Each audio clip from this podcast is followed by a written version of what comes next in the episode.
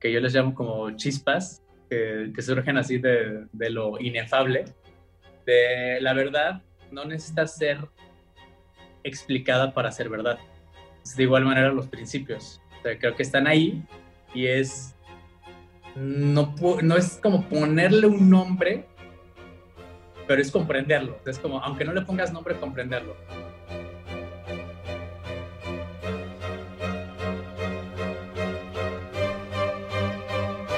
Hola y bienvenidos. Soy Marcelo Torres Llamas y están escuchando Mmm, eso es interesante. Un podcast dedicado a conversar con personas que están construyendo una trayectoria sobre temas que se cruzan en la vida de todos nosotros ya sea por medio de la experiencia o de la reflexión. Si disfrutas esta conversación, suscríbete en Apple Podcast o en Spotify. Hoy estoy hablando con Jonathan Padilla, quien es consultor de negocios, académico y un practicante activo de la ontología del lenguaje. En esta ocasión hablamos de diversos temas, cómo distinguir la plenitud de la zona de confort, por qué justificamos decisiones que parecen ir en contra de lo que queremos, empresas, fundadores, sistemas y lenguaje. La habilidad de Jonathan para expresar ideas complejas con ejemplos simples hace de esta charla un espacio útil para reflexionar y tratar de aplicarlo a nuestra vida como creadores o como colaboradores. Como lo grabamos remoto, hay momentos donde se corta un poco mi voz, pero la línea de pensamiento de Jonathan se mantiene casi intacta. Espero lo disfruten.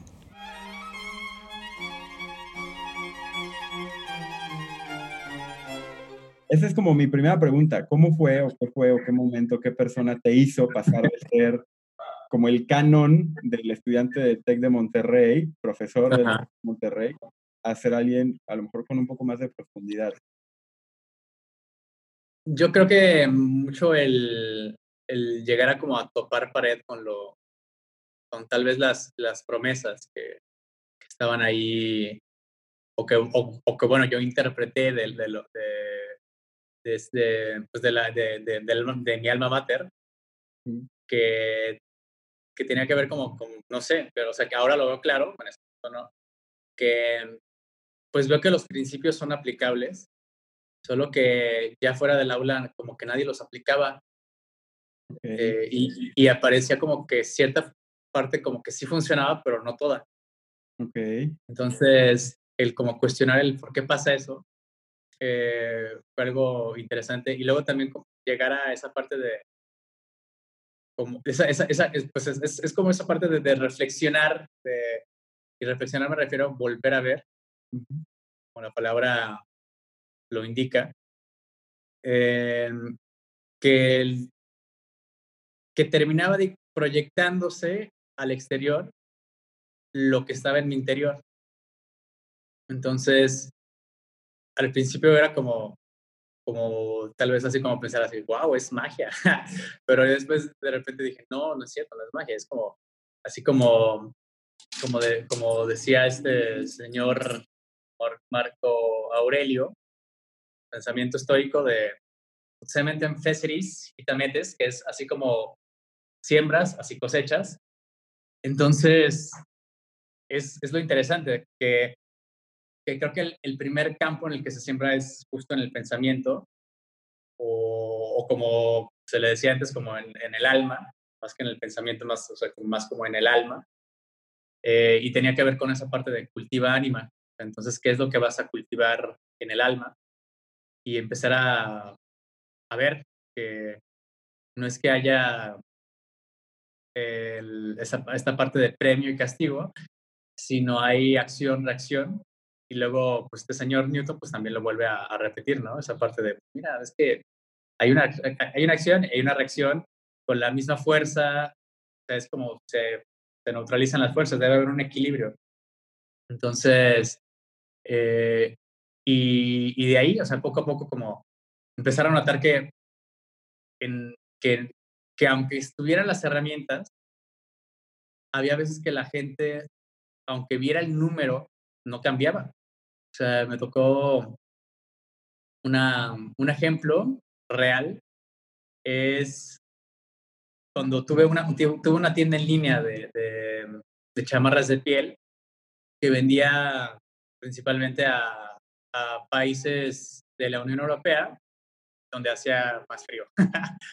Entonces, pues la tienda vendía y yo de todos modos me quedaba así, pero porque no hay, hay flujo de efectivo, pero no hay dinero, ¿qué está pasando, no? Entonces me di cuenta, pues, que la persona con la que me, había asociado eh, lo utilizaba tal cual, o sea, era como el ingreso para mí, ¿no? Así tal cual.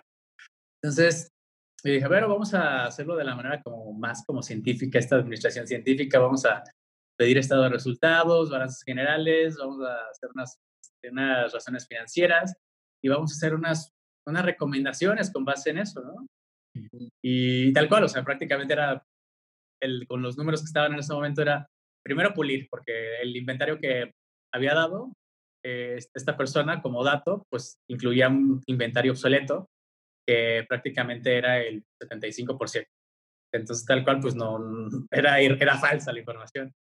Y ya después de apurada, pues salía que él tenía un grado de apalancamiento, pero así gigante, que si seguía como estaba el ritmo, bien así como, o sea, con el ritmo de ventas que tenía, eh, pues igual podría salir en unos 40 años del proyecto. Wow. Entonces era como y yo le dije, oye, pues está pasando esto, eh, estás muy apalancado eh, y suponiendo que a quien le debes se pone como muy empático y te dice, ¿sabes qué? Te confía intereses, lo que sea, pues vas a salir en unos 30, 40 años. Uy, qué mal. Y yo, ah, ok, ok. Pero, o sea, no, sí, claro, estamos muy mal. Uy, qué peligro. Wow. Entonces, yo me quedé así como... Hablando de una empresa que estaba en estado zombie. Más que, más que la, em, bueno, sí, sí, la empresa sí estaba en estado zombie, porque si estaba la cabeza en estado zombie, todo el cuerpo estaba en estado zombie. Entonces, eh, el punto yo decía, bueno, pero ¿por qué está pasando eso? O sea, ¿cómo, cómo es posible que aún viendo el número, era como, oh, pues qué mal. Ni siquiera así como, oye, ¿qué hago? No, es como, pues qué mal, ¿no? Entonces, pues, escarbando, eh, me di cuenta que esta persona llevaba pues una vida de playboy tal cual, de, pues de, derrochar lo que le llegaba, o sea, tal cual era como si fuera como la papa caliente y como si fueran piedras calientes, le quemaba el dinero y tenía que deshacerse de él. Y, y, se deshacía de él como pues en la vida galante con, con mujeres, sobre todo, que era prácticamente como una adicción, su apego a las mujeres más bien, no las mujeres Su apego que, por eso me gusta más decirlo así porque es, su apego ya depende de él. Entonces, su apego a las mujeres. Em, y en eso lo gastaba. Entonces, un día como en, en ese hartazgo de decir, ¿cómo es posible que, porque ya después yo rompí la sociedad y le dije, ¿sabes qué? Lo que voy a hacer es simplemente asesorarte de forma externa. Listo. Y tal cual, pues sí, o sea, pues tal cual, yo recibía, eh, yo cobraba pues tal cual por sesión y, listo, ¿no? Era como, pues, no, no, no me pagas esa sesión y no, no vuelvo a ir y listo. Claro. Entonces, yo por esa parte decía, pues, estoy siendo remunerado por mi trabajo, solo que llegué a esa primera conclusión, era como, si mi trabajo está siendo remunerado, pero no tiene valor porque no está siendo aplicado, no tiene sentido. O sea, desde ahí como que empezó esa, también esa cuestión de, del sentido detrás del trabajo, no solamente el, el pago. Entonces, pues en esa parte de buscar de, oye, pues que el trabajo realmente resuene, eh, pues estaba investigando, llegué a esa parte de saber que pues, le gustaba la vida de Playboy, hasta que llegó un punto en que presentando resultados, seguía presentándolos, decía, oye, eh, mira, ¿sabes qué? Es que yo ya no puedo tal cual seguir eh, dándote esta consultoría. Y, y, sí, me, me, gusta que sea externa para que tenga como esa mirada, no estar involucrado en la operación del día a día. Em, pues lo único que quiero que sepas es que si, la, si tu negocio se va a la basura, tu vida de Playboy se va a la basura. Y fue como de, en ese momento digo, ah, dime qué hago. Entonces fue como de, ok, o sea, hay un motivante, hay un motivante detrás de esto, o sea, sí. Y ahí fue cuando justo descubrí que pues hay un motivante detrás de las cosas, o sea, detrás de si está, digamos, lo que llamaríamos bien un negocio o si está mal, hay una motivación. es, es, como si en verdad hubiera una conveniencia, o sea, aún, aún estando en números rojos, aún estando, digamos, en esa parte de, no, es que, ya ves los clientes, ya ves las crisis, ya ves la contingencia, o sea, culpando a alguien más externo, hay una conveniencia detrás de quien enuncia eso. Entonces, a partir de ahí como que me fui eh, involucrando más en eso y, yo lo veo como muy, como muy, sí lo veo vinculado a, esta carrera que escogí, que es Ingeniería Industrial y de Sistemas, sobre todo por la parte de pensamiento sistémico. El pensamiento sistémico a mí se me hace una belleza porque en verdad todo está conectado. O sea, todo es, es como, y esta parte está interesante porque es como si una persona quisiera negar que existe el sol. Eh, pues está bien, es válido, puedes negarlo, pero no por eso va a dejar de existir. Entonces, lo mismo acá, el, este principio de todo está conectado, es, no es cierto, bueno, aunque no quieras, lo está. O sea, hay una acción, hay una reacción y a pesar de que tu voz se escucha, el, o sea, tú puedes escuchar mi voz y puede ser que una tercera persona, además de ti, me escuche, lo que ya tendré, terminaría escuchando sería mi eco, no mi voz en sí. Entonces, es esa parte, o sea, hay un efecto. Eh, Tú que eres, y, mi percepción es que eres muy cauto con las palabras. O sea, aquilatas tus palabras, utilizas, tratas de usar el concepto que mejor transmite aquello que está en tu conciencia. ¿Cómo se conecta el lenguaje con todo lo demás? Al final del día, pon tú que yo estoy de acuerdo contigo y yo asumo que todo está conectado más allá de que alguien pueda negar. El lenguaje cómo se conecta en el sentido de qué tanto no, más bien transforma esas conexiones o qué tanto las crea o qué tanto solo expresa ese todo, ¿no? para ti, ¿cuál es el rol del lenguaje dentro de este pensamiento sistémico? Uy, el rol del lenguaje es un componente muy especial y, justo es eso, o sea, la, esta parte, esta, este campo de ontología del lenguaje eh, se me hace muy interesante porque es eso, o sea, el, a mí me gusta mucho también, como ahora, como ahora estás en este rol también de escucha activa, me gusta escuchar cómo, cómo habla la gente, porque para mí me dice mucho dónde está y de dónde viene. No hacia dónde va necesariamente, porque una decisión lo cambia totalmente lo que quiera una persona hacer. Sin embargo, es el lenguaje me dice dónde viene y a dónde va.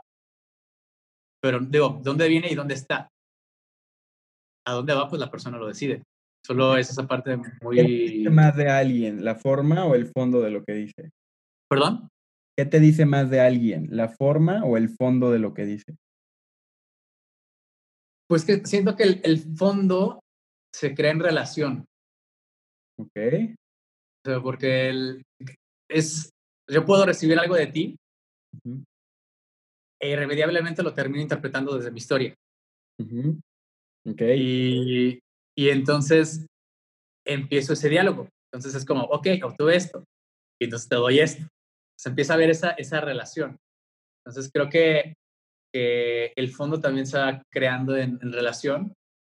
Y, y la forma es en lo que, digamos, me, me observo yo más para justo tratar de comprender el fondo. O sea, la forma es como un, su lenguaje, o sea, para comprender justo el fondo. O sea, es como, em, recuerdo justo un, me gusta mucho decir el, el, pecado más no el pecador, o tal vez debía hacer como pistas, pero no termino diciendo ni el nombre de la persona, ni, ni la marca, ni el negocio. Entonces, eh, justo hace como un mes me tocó asesorar a un señor que tiene llanteras.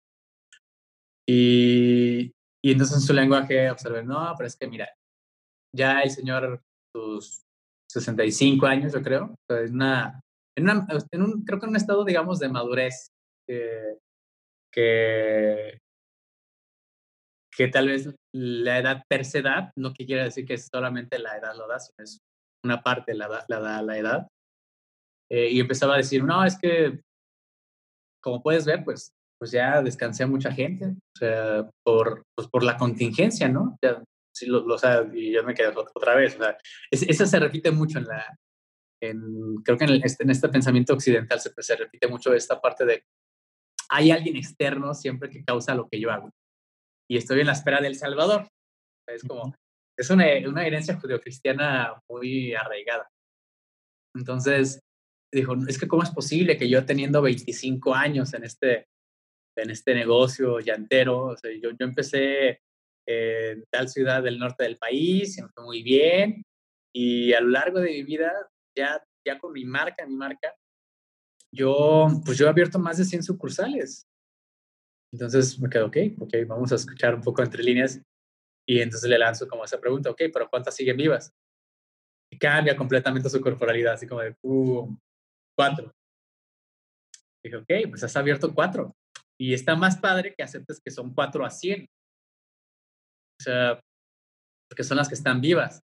Entonces, por eso el, la forma sí me dice, o sea, se me va, me va, digamos, guiando hacia también el, el fondo, lo que quieren transmitir las personas. Entonces, y que, y que en ocasiones es eso, o sea, no quieren aceptarlo. Entonces, cuando él acepta esa parte de decir, sí es cierto, realmente he abierto cuatro, o sea, son las que están vivas, y terminó, pues sí, he abierto 100, pero a lo largo de, de, de, de estos 25 años ya con mi negocio, pues realmente la constante siguen siendo cuatro. O sea, por más que abra, termino cerrando una. O, sea, o dos o tres, hasta que quedan nuevamente cuatro. Qué fenómeno Entonces, interesante. Y un poco, tú llegas al fondo que, que, planteas como algo relacional por medio de la forma, que es como el vehículo a través del cual puedes acceder a ese fondo, ¿no? Uh -huh. Hoy en día tú, ¿qué eres de fondo? ¿Eres consultor? ¿Eres gurú? ¿Eres mentor? ¿Eres viajero? Sin romantizar demasiado, ¿cuál es tu rol hoy en día en una sociedad? ¿no? Y concretamente en la sociedad en la cual tú te desenvuelves, no en la sociedad como un abstracto, sino el espacio que tú ocupas en el, en el tiempo, ¿no? ¿Cuál es tu rol? ¿A qué te dedicas, querido? Yo estoy, yo tal cual cuando me presento, pues lo hago como consultor de negocios, uh -huh. y ya cuando me preguntan, ¿pero en qué? Le digo, ah, bueno, tal cual en pensamiento sistémico y ontología del lenguaje. Dicen, ¿y eso qué es? Ah, bueno. Entonces ya empezó a compartir, o sea, decir, ¿sabes qué? Pues busco que veas conexiones que tal vez no ves, de cierta manera. Entonces, entonces, como, pues es eso, o sea, y, y es algo que, que, tal cual, o sea, cada persona es, es respetar la singularidad de cada persona y ver que eso mismo me ayuda como a refinar estas habilidades que están ahí, o sea, es como cada persona termina siendo ese reflejo y cada negocio surge con una intención. Entonces, si la intención es en verdad trascendente, pues va a ser atemporal. Sin embargo, hay ocasiones en que los negocios tienen unas intenciones o propósitos temporales y es ahí donde si ya llegó, pues es momento de renacer o tal cual aceptar la muerte, ¿no? O sea, aceptar ese paso hacia, hacia algo distinto. De acuerdo. Entonces, me, me, pongo, me pongo en ese rol de, de consultor de negocio. ¿Y te gusta, en este sentido, siempre hay la tensión ¿no? entre Maturana y Echeverría, a ti que te gusta la ontología del lenguaje, ¿no? Toda Ajá. la autogeneración, la autopoiesis, la creación desde uno mismo, Ajá. ¿en qué sentido tú crees que tu rol en esta sociedad se cumple mejor a través de ayudar a otros a evolucionar o caer en cuenta de muchas cosas? O pues bueno, tuviste el tema, lo que nos platicabas ahorita de, de las chamarras, ¿no? Como empresario, como emprendedor. O sea, si te dijeran 10 años, ¿no? Decía yo Berra que es muy difícil hacer predicciones particularmente del futuro, pero si te, si te dijeran 10 años, ¿dónde vas a estar? ¿Vas a estar creando o vas a estar refinando y, y, y coachando y ayudando a otros a crear? ¿Dónde, ¿Dónde, te verías? ¿Dónde te percibes? ¿Dónde te sientes? Justo estoy en este, en este año, desde que lo inicié, en esa cuestión de cómo, cómo tener como esa onda expansiva. Y tal cual, o sea, lo que he estado pues, viendo en retrospectiva es las conclusiones a las cuales term termino a, llegando con las personas, y digo personas porque al final los negocios, pues hay una persona detrás de cualquier negocio en lugar de negocio. Aunque diga que soy un consultor de negocios, me gusta decir que realmente son personas porque, o sea, por muy automatizado que esté algo, hay personas detrás de ello. Es como a una máquina no le interesa tu dinero. Así de simple. Entonces, he estado viendo que pues las soluciones a las cuales las personas terminan tomando tienen que ver con decisiones que les generan plenitud y terminan siendo equilibradas para ellos, eh, un poco contracultural en cuanto a lo que dictan es, ciertas escuelas de negocios, sobre todo con, sobre todo digamos con esa influencia de los Chicago Boys, de continuamente buscar como crece, crece, crece, crece. Y digo, pues también es que continuar respirando todo el tiempo, pues tienes que también soltar el aire, ¿no?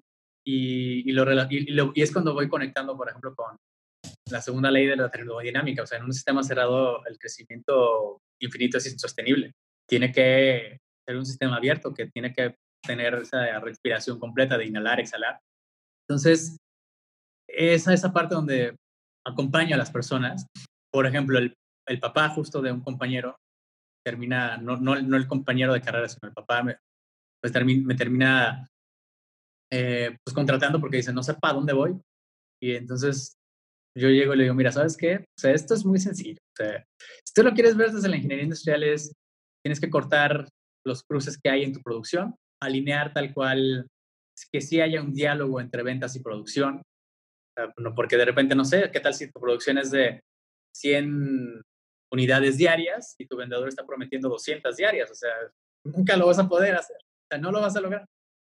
El tema es si tú quieres hacerlo realmente. Te queda, no, ya estoy cansado, ya no quiero hacerlo. Ese, es el tema. O sea, yo, o sea, yo te puedo decir cómo solucionarlo, pero el tema es si tú quieres solucionarlo. Porque las soluciones están ahí. O sea, no son difíciles como, es el, es el, creo que es el primer pretexto que se pone, ¿no? la dificultad, no, es que está muy difícil, pero realmente es si quieres o no quieres hacerlo. Entonces, este señor... Hacerlo no es una solución óptima pero una solución al fin?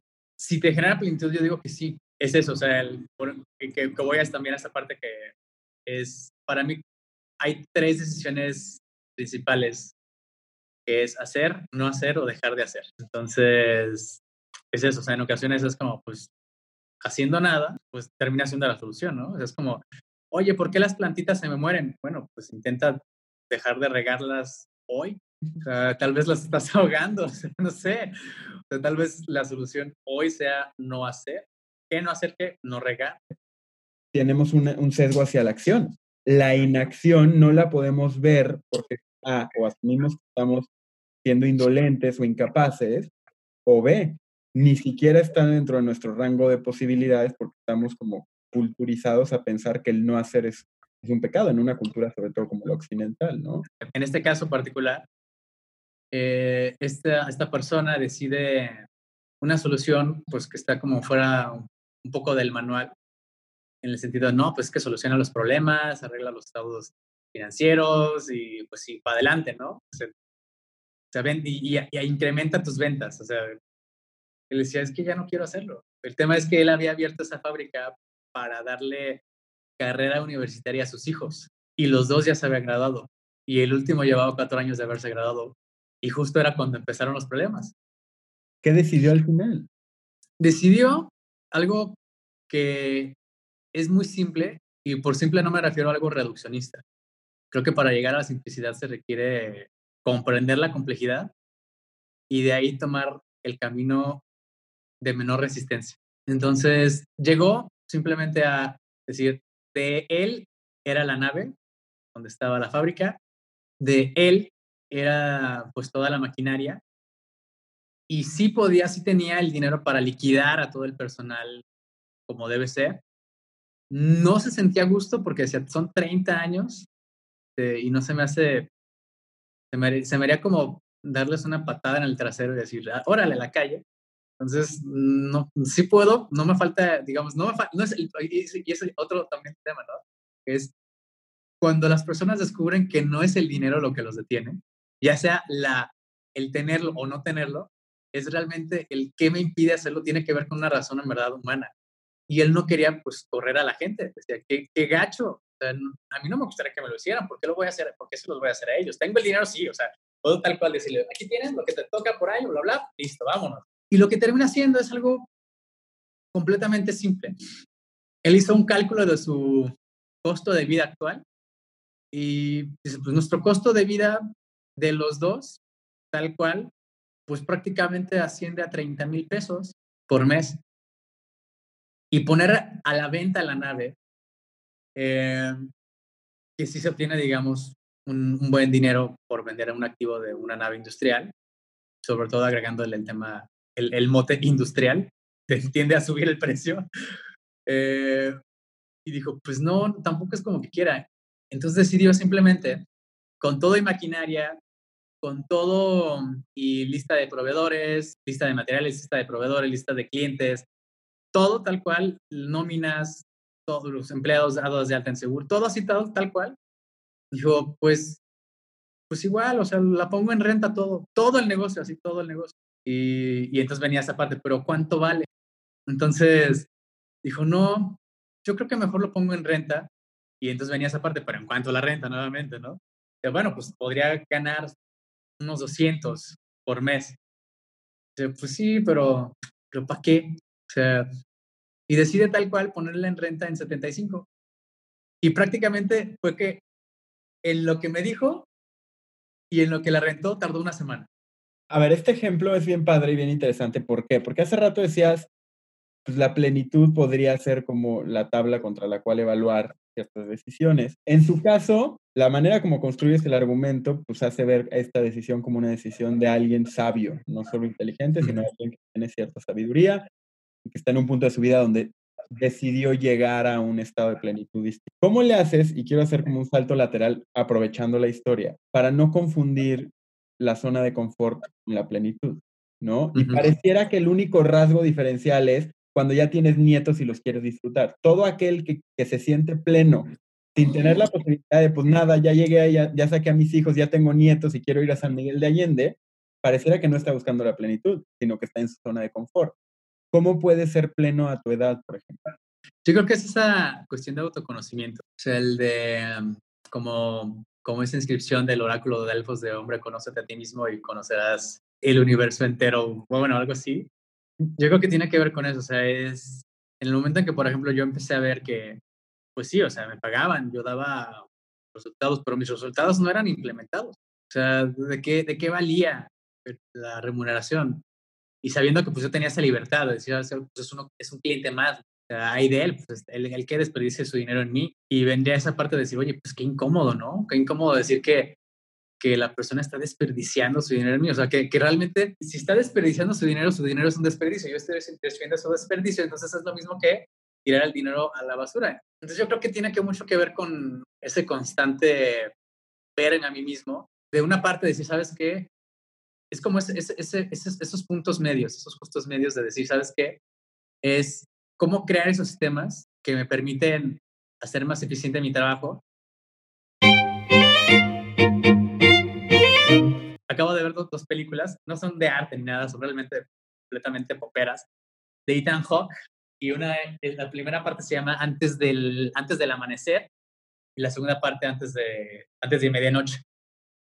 Entonces, antes del, del amanecer, es una película del 95, donde es un chico estadounidense que en teoría iba a visitar a, a su novia que tenían en Madrid, compra su Euro, Euro, Eurorail, y en, en, el tren tal cual está una pareja discutiendo, una pareja ya como 45 años, discutiendo en alemán y está él así como pues, leyendo y como que no se puede concentrar porque la discusión es, en verdad un volumen alto.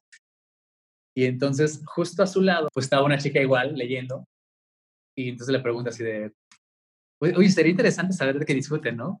¿Tú les entiendes? Y él le dice, no. Y, y le dice, ah, bueno, perdón, si hablas inglés?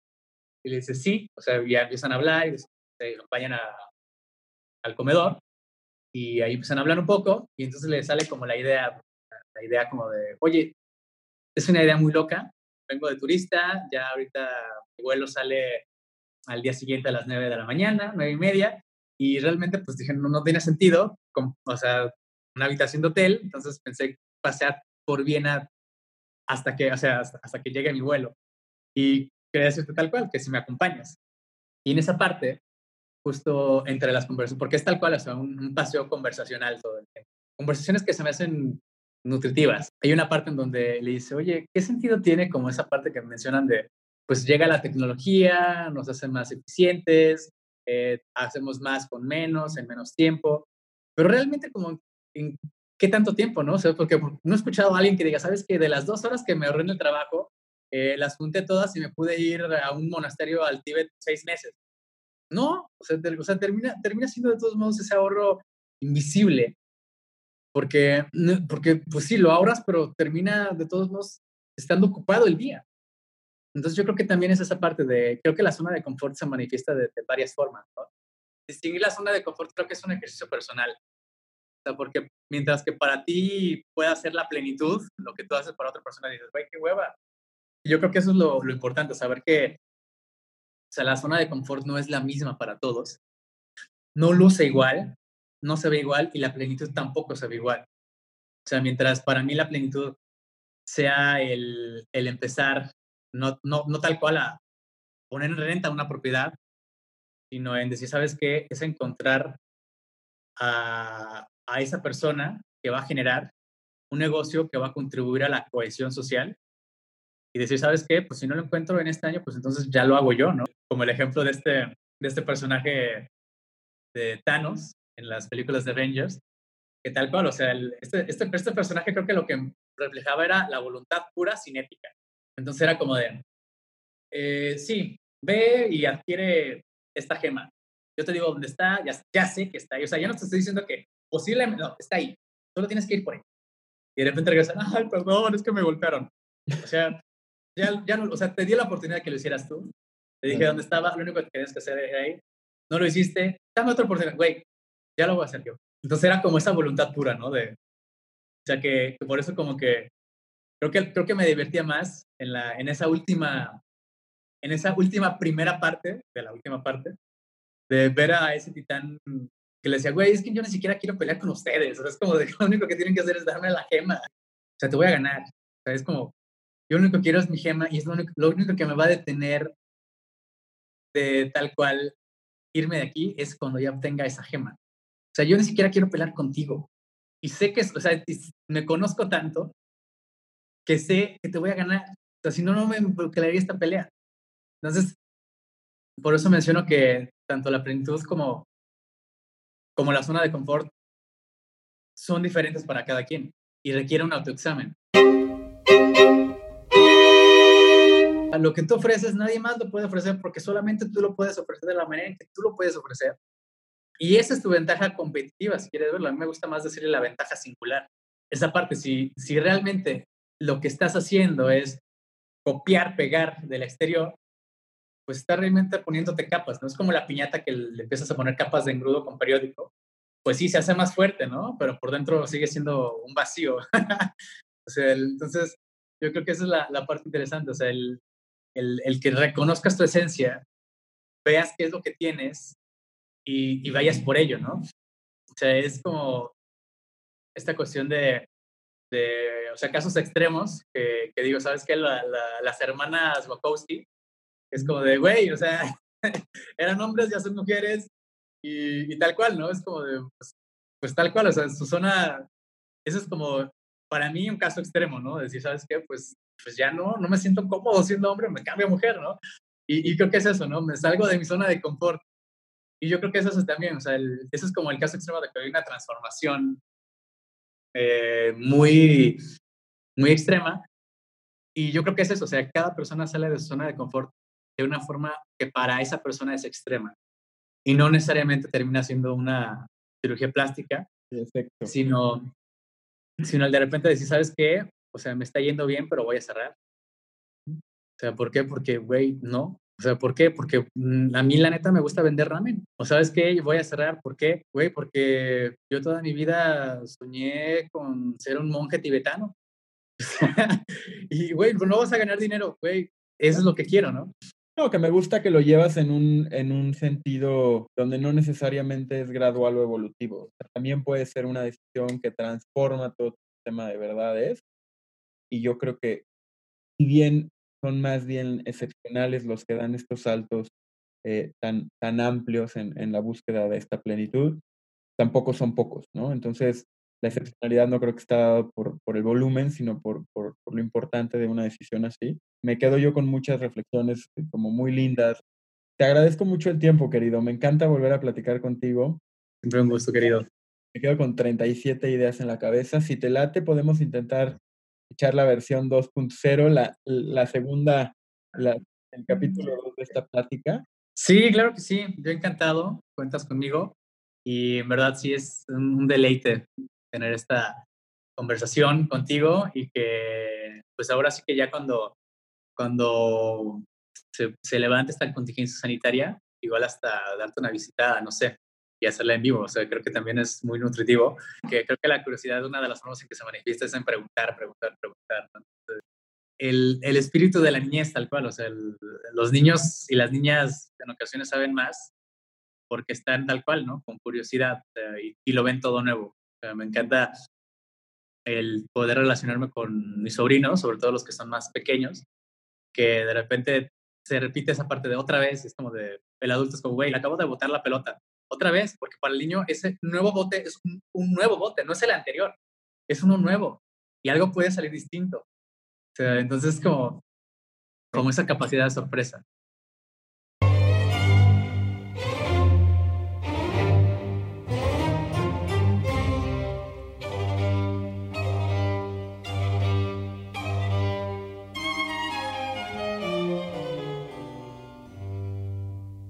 Abrazo a la distancia sin ser distantes.